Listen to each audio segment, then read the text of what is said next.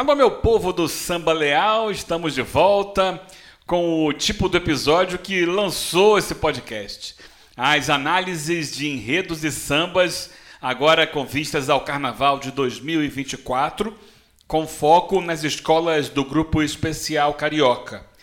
Já virou uma espécie de tradição, se é que existe isso num, num podcast tão recente, né? E tão irregular em sua periodicidade. Mas vamos de novo fazer essa, é, esse trabalho aqui de leitura de enredo, associação do enredo com a letra do samba e um pouco de olhar para as melodias dos sambas também. Antes de entrar no mérito dessa produção cultural, é preciso tocar em alguns pontos que eu considero importantes e que vão ser meio que recorrentes nas análises dos sambas e dos enredos. Primeiro, em relação aos enredos, né? O carnaval tem estado quase que monotemático nos últimos anos. É uma grande quantidade de enredos sobre a religiosidade preta, que tem dado um pouquinho de espaço para enredos nordestinos e tal, mas também muitas vezes religiosos. Olha, eu sempre defendi os enredos pretos no carnaval, eles são necessários, eles são presentes, eles são parte da história, mas eu acho que essa tendência tem tirado algo que sempre foi muito positivo para o carnaval. A tendência de termos quase todos os enredos ligados a isso está acabando com a diversidade dos temas das escolas de samba e, consequentemente, com a diversidade de imagens. Então, o, até porque é, os carnavalescos têm muitas dificuldades de fugir das mesmas representações visuais no desfile. Então, é, eu acho que para o desfile como um todo, para o espetáculo como um todo, é preciso diversidade, como no mundo. E tem faltado também aquele espírito alegre e libertário que é uma tradução, para mim, a principal tradução do carnaval, alegria. Ah, o, o sucesso que a gente está vendo aí antes do carnaval do samba da mocidade sobre o caju é uma prova muito grande de que o povo quer também, também se divertir no carnaval.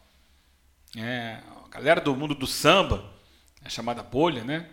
Ela teve que resistir nos últimos anos a governos municipais e federais que, de certa forma, oprimiam esse espírito de alegria no carnaval. E resistiu bem e reagiu bem e teve enredos nesse sentido muito necessários. Mas eu acho que esse momento agora permite aquele respiro, um respiro leve, breve, que permita ao carnaval voltar a ser uma festa, festa, sabe, na acepção da palavra, uma festa de alegria. Os enredos e sambas, eles têm seguido também nos últimos anos uma tendência acadêmica que é ditada muito pelos critérios de julgamento adotados por julgadores cada vez mais tecnicistas. E isso acaba engessando muito da criatividade dos artistas. Alguns enredos, eles se aproximam quase de teses de mestrado. E, e tem muito conteúdo. São ricos em conteúdo. Mas que muitas vezes isso tudo não cabe nas letras de samba. Isso gera uma dificuldade para identificar a mensagem que todo enredo tem que ter. É, qual é o, o que está se querendo dizer no final das contas? É, e não é de hoje que as letras dos sambas acabaram se tornando, alguns sambas especialmente, enigmas para quem não lê a sinopse. Né? É, há muitas soluções poéticas bonitas, grandes sacadas para quem conhece a história a fundo. Mas o fato é que a maioria das pessoas, uma enorme maioria das pessoas, não lê os enredos. Para esse público, que é majoritário, o samba precisa, precisa ser a legenda para o desenvolvimento plástico do desfile. O espetáculo desfile de escolas de samba é a soma de várias manifestações artísticas a fim de contar uma história. Quando elas não se conectam e a mensagem não é transmitida, o desfile normalmente fracassa. Essa é uma das questões responsáveis também pelo distanciamento do povo em relação aos desfiles. tá muito sério, tá muito profundo, tá muito técnico, muito acadêmico, muito científico e pouco leve, pouco popular. O, o grande público quer primeiro entender, depois gostar, se identificar e depois disso, consequentemente, se entregar ao prazer do que é um grande carnaval, que é um grande transe coletivo. Os sambas, últimos sambas, que ultrapassaram a bolha do carnaval, não só os últimos, mas historicamente isso, foram os que se comunicaram com o grande público. Alguns deles tinham problemas estruturais, melódicos. A gente ouve assim, pô, esse samba aqui tem um erro aqui, tem outro ali. Mas, acima de tudo, eles se comunicaram, eles atingiram o coração de quem estava ouvindo. Até os anos 80, a, a, forma de escrever os sambas era muito mais simples. E a linguagem, embora muito poética, era mais fácil. Os enredos então foram se complicando, o julgamento foi ficando mais técnico e passaram a exigir a citação de todos os setores, a perfeita cronologia do desfile na letra do samba. O samba interpretativo e os grandes sambas populares são interpretativos, esse tipo de samba ficou para trás. E a opção agora é passou a ser desde então, né, por letras descritivas sobre os temas, só que é, muito mais cheias de informação do que antes. Uma coisa é você fazer um samba descritivo nos anos 60, que até não chama de samba, samba de lençol, mas com, com linguagem muito direta. E hoje a gente faz sambas com referências indiretas e que muitas vezes ficam de difícil compreensão. Bem, é a partir de, desse ponto que eu estou colocando aqui que eu encaro a safra de 2024 e passo a falar sobre ela a partir de agora. Meu lunário tem antigas alquimias de almanac. Já enfrentou intempéries, roubos, incêndios e saques. Dos homens das traças, das garras, das eras, carrega segredos, decifra quimeras. Venceu todos os ataques. O meu lunário perpétuo sobre o sol é luzidio. Meu lunário foi forjado no fogo de desafio. Que vibra, esquenta, atiça, perreia, faz que enlouquece, que pega na veia. Pelos séculos a fio.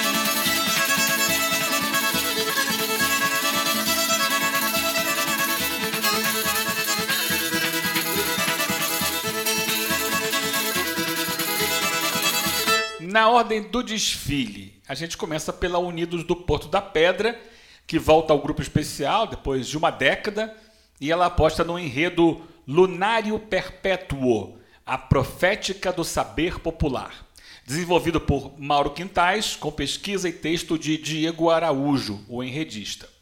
Esse enredo versa sobre saberes populares Aqueles sem base científica, olha, está buscando os saberes populares, mas sem base científica, só que muita gente segue, vive a partir deles. Né? Nesse caso, o enredo tem muita relação com os saberes populares nordestinos, porque lá, a partir do século XVIII, se popularizou a tradução de um livro escrito pelo espanhol Jerônimo Cortés, que era astrônomo e naturalista. O livro, exatamente, O Lunário Perpétuo. Meu lunário perpétuo guarda as vozes seculares do profeta de Canudos e do mar e dos palmares. Sonhando com o reino do Espírito Santo na terra, no céu, em todo recanto, nos terreiros enredo joga uma luz especial na capacidade profética de alguns destes saberes populares, como a leitura das estrelas e a influência da lua no dia a dia de quem vive aqui na Terra. Passa pela cura associada a itens da natureza, como folhas, navega pelo horóscopo e chega à repercussão do livro na produção cultural, como por exemplo na obra de Ariano Suassuna e, sua Pedra do Reino. No último momento, o enredo faz menção ao trabalho de resgate do lunário feito pelo multiartista Antônio Nóbrega, o Brincante, né? Genial Antônio Nóbrega. Ele gravou um álbum eh, com o nome Lunário Perpétuo, em que todas as músicas giram em torno deste tema. É um álbum de acordo com a sinopse, foi a primeira ou a principal inspiração na escolha e no desenvolvimento desse enredo. E essa música que você está ouvindo é, justamente se chama Lunário Perpétuo, dá nome ao álbum e ao enredo da Por da Pedra. Meu lunário perpétuo é meu livro precioso, minha cartilha primeira, minha bíblia de trancoso. João Grilo, Chicó, Malazares, Mateus, os órfãos da terra, os filhos de Deus, heróis do maravilhoso.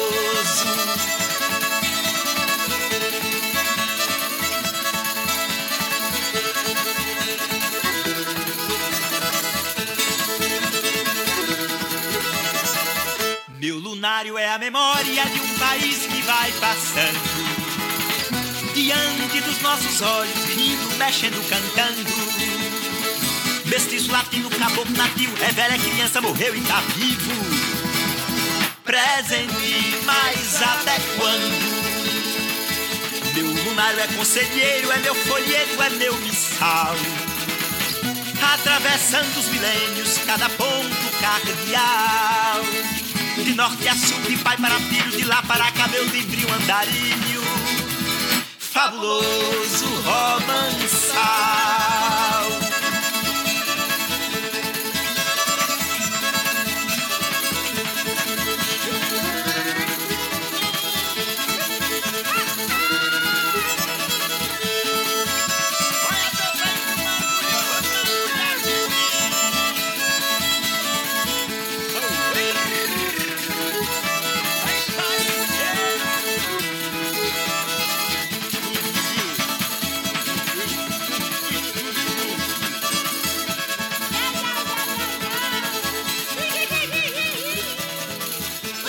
É um enredo culturalmente interessante, com muito potencial plástico, ou seja, pode render belas alegorias, fantasias e etc.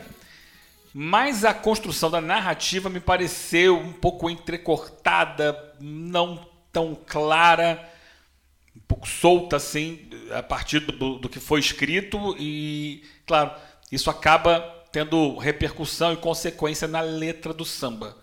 Samba que é assinado por Guga Martins, Passos Júnior, grande Gustavo Clarão, Lucas Macedo, Leandro Gaúcho, Clairton Fonseca, Richard Valença, Gigi da Estiva, Abílio Júnior, Marquinho Paloma, Cristiano Teles e Alisson Picanso. Acho que é Ailson Picanso. Cantado pelo Vantuir. Grande Vantuir. Diretamente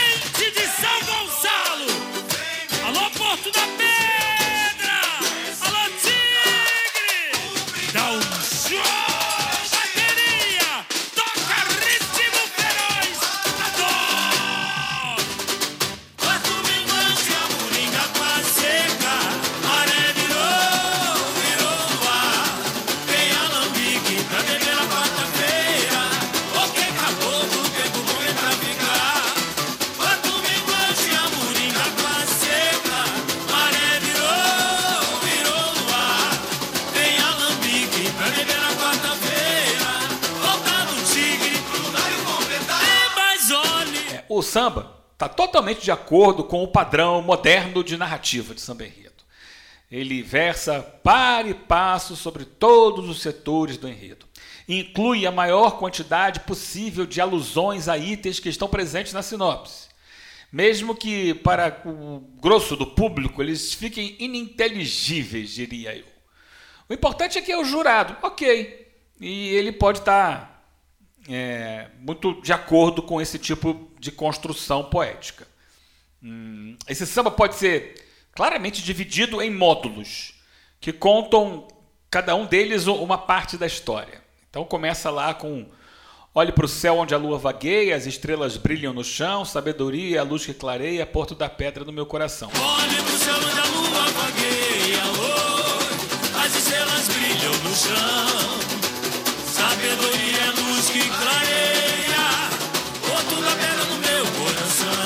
Aqui os compositores introduzem o tema, falam da lua, afinal o título é Lunário, e falam da sabedoria popular, que no final das contas é o mote do enredo. E perceba aí que os versos não têm exatamente, necessariamente, uma continuidade de ideias. elas vão sendo colocadas ali, listadas, sem que haja uma conexão, pelo menos que seja imediata, de fácil compreensão e lógica. Ele segue. Sou celular, conselheiro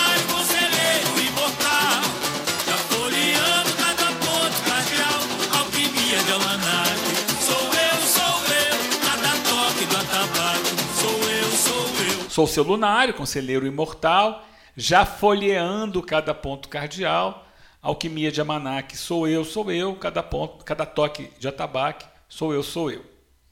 É o lunário se apresentando, dizendo que é um livro, ao colocar entre aspas que está folheando, usa o termo almanac para ajudar a se descrever e em seguida começa a falar sobre o conteúdo do livro, né? Quem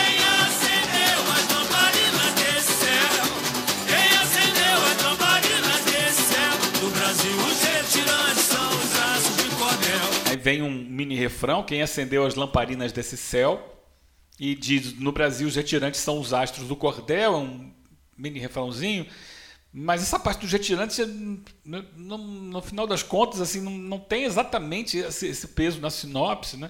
Eles ali são citados indiretamente, mas ali para evidenciar as dificuldades vividas pelo povo nordestino do que exatamente como um, um item do lunário. Mas ok, O sertão profetizou cada flor do Cariri. A ciência desse povo eu não só pra mim. Separei as folhas secas misturadas no pilão. Confiei a rezadeira, uma nova oração. E aí vem com o sertão profetizou cada flor do cariri, a ciência desse povo eu não guardo só para mim. Separei as folhas secas misturadas no pilão, confiei a rezadeira uma nova oração. Esse trecho aí volta a falar sobre a profecia e se permite uma licença poética de usar o sertão e o cariri, né? O sertão profetizando sobre as flores do cariri.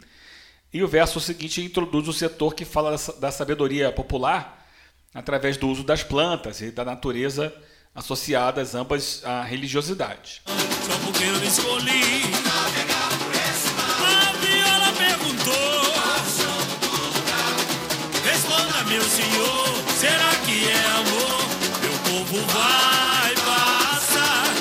Porque eu escolhi. A viola perguntou.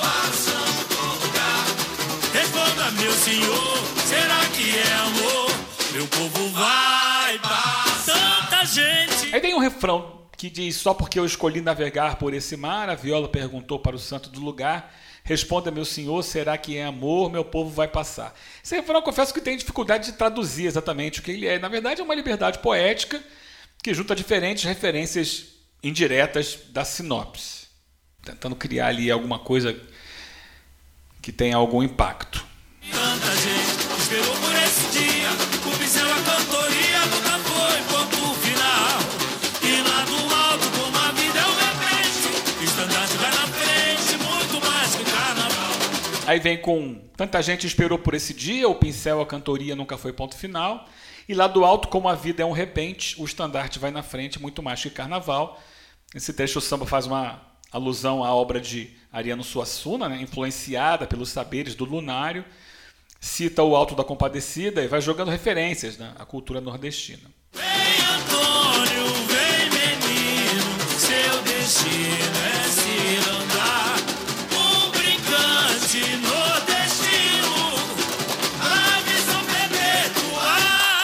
E vem pro Vem Antônio, vem menino, seu destino a cirandar, um brincante nordestino, a missão perpetuar. Esse trecho é uma referência ao Antônio Nóbrega, né? O Antônio aí, o Antônio Nóbrega, que ajuda a perpetuar a magia do lunário em sua obra, especialmente através do álbum lançado em 2017, né, que a gente já citou aqui.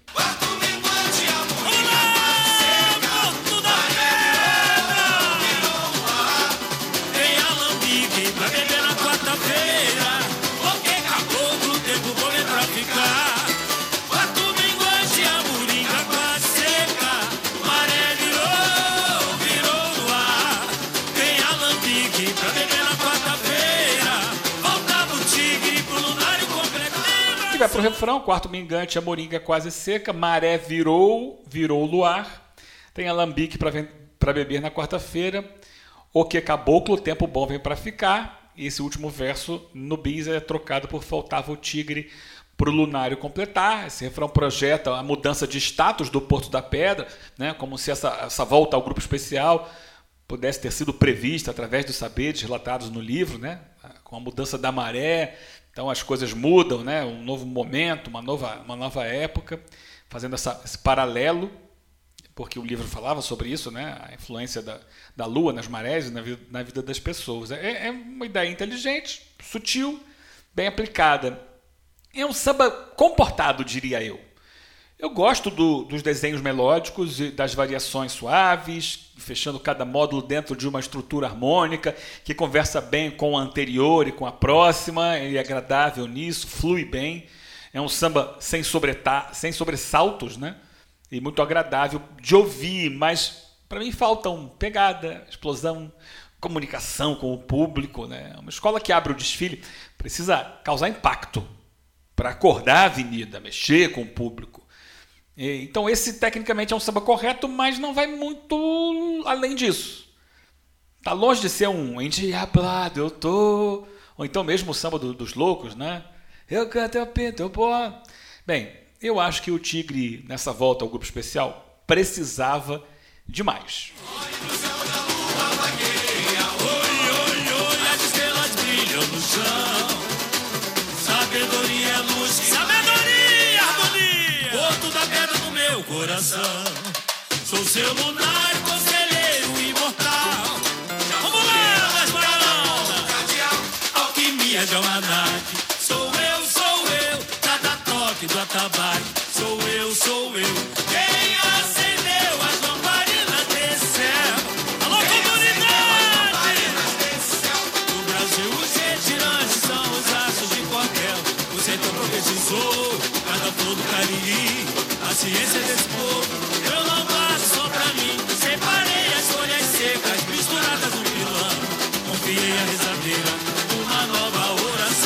Só porque eu escolhi. A viola perguntou. Responda, meu senhor,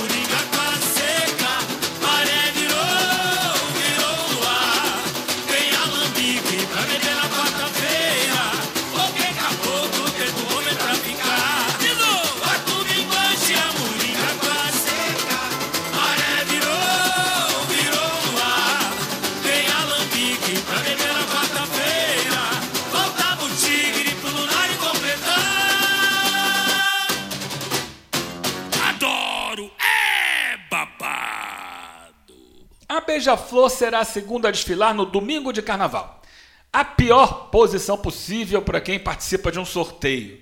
Aquele lugar de que todos fogem. A escola de Nilópolis sempre gostou de encerrar os desfiles, mas dessa vez não teve jeito. Então vai ter que fazer ali aquela posição ingrata da segunda a desfilar. Mas o nosso assunto aqui é enredo e samba. Vamos lá. Alô, Maceió! Alô, Brasil! Alô, mundo! Olha a beija-flor gente!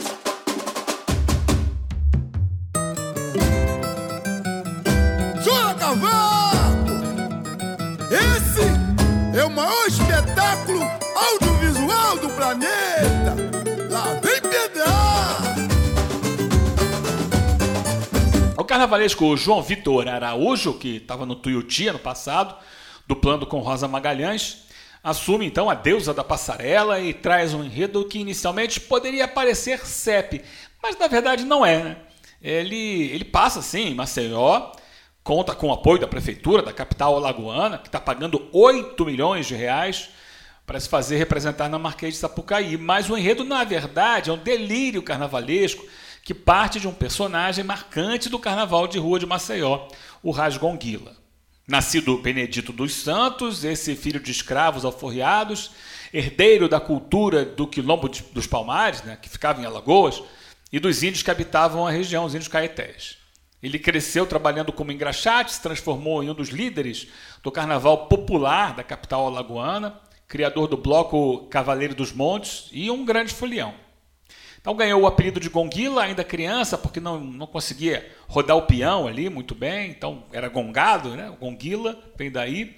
Mais tarde ele viu a coroação do imperador Ras Tafari na Etiópia, terra de onde seus pais diziam ter vindo, os ancestrais dele. É, então Benedito adora o, adota o, o nome artístico, o Benedito então adota o nome artístico de Rasgonguila.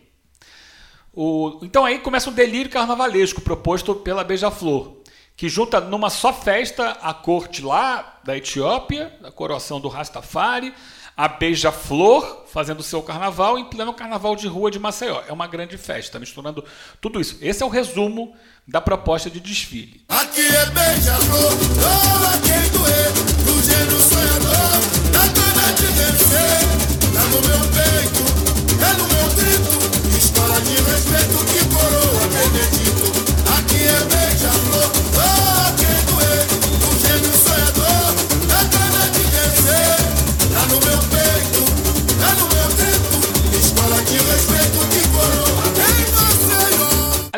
samba reserva toda a sua primeira parte para falar sobre o personagem, Benedito Gonguila, Em Maceió, o paraíso deu a luz ao menino, na beira-mar, nasci um rei, e o Senhor das ruas deu o meu caminho, eu acreditei, herdeiro da dinastia e das lutas de zumbi, de palmares às palmeiras e marés, da cultura e bravura dos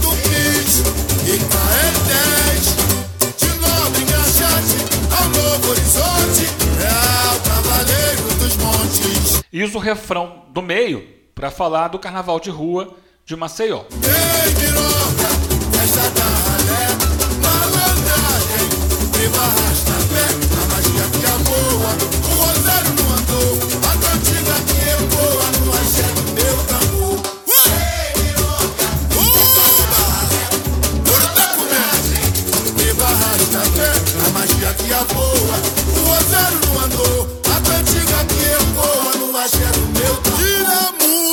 segunda parte descreve o delírio de Gonguila e a junção de alagoanos, etíopes e cariocas numa grande festa. Só me pareceu que a coroação do rei etíope não ganhou no samba o peso que a sinopse sugere para ela no desfile. Só tem um verso, né? Quando, corte- quando encontra a corte africana. Gira mundo feito, do jeito que me eterniza o bendito dos. Quando encontra a corte africana, a nobreza lavana realiza os sonhos meus. Boa beija-flor, a soberania popular me traz num batuque de raiz um pouco, um pouco de samba de roda.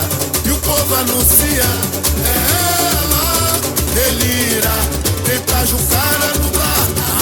Ai! E os compositores encerram o samba com um refrão em que eles exaltam a própria escola com um verso que me pareceu meio sem sentido. Aqui é beija-flor, doa a quem doer. Sempre me pergunto o que pode doer no fato de ali ser beija-flor. Bem, talvez eu não tenha entendido exatamente o que significa aqui é beija-flor. A letra segue então mesclando beija-flor e gonguila e até coroá-lo imperador do Carnaval de Maceió, conforme está escrito na sinopse, não no samba, né? Ele é coroado, mas na verdade essa coroação é o quê? É imperador do Carnaval de Maceió. Aqui é beija-flor, oh,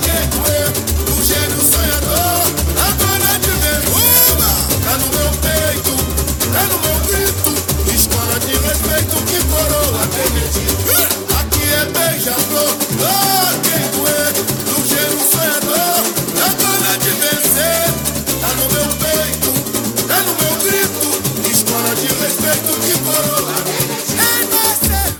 enredo é um delírio, a ideia não fica exatamente tão clara na letra do samba. Ela é explícita, essa letra, ao falar de Maceió, logo no primeiro verso, e misturar a cidade com a Beija-Flor. Isso aí já, já serve para contar mais do que a maioria dos sambas atuais conta sobre os enredos é, que é, eles são em, em que eles são inspirados, né? Mas a melhor virtude dessa obra, assinada por Kiraizinho, Lucas Gringo, Wilsinho Paz, grande Wilsinho Paz, Veni Vieira, Marquinhos Beija-Flor, né, vencedor de muitos sambas lá, Doutor Rogério, a, a maior virtude é na parte melódica, mais exatamente na divisão rítmica. Ele, ele foge do lugar comum ao intercalar vários versos melódicos curtos com outros mais longos. Isso gera pausas, semipausas, que dão um sopro de criatividade ao samba e uma síncope diferente dos padrões atuais. Então, o tempo inteiro ele parece que para e continua, retoma, sabe? É um balanço diferente ao samba da Beija-Flor de 2023. Ponto para ele. Os sonhos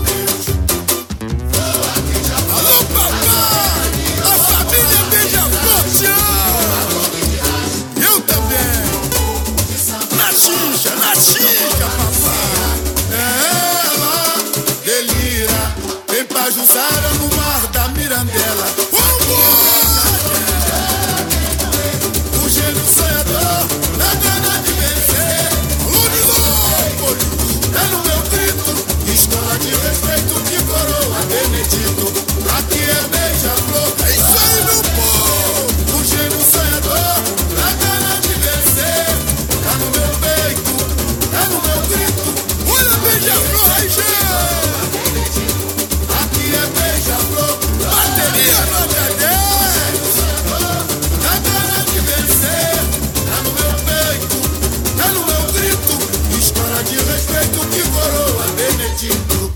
voltamos em breve com mais dois sambas e enredos do Carnaval 2024. Até!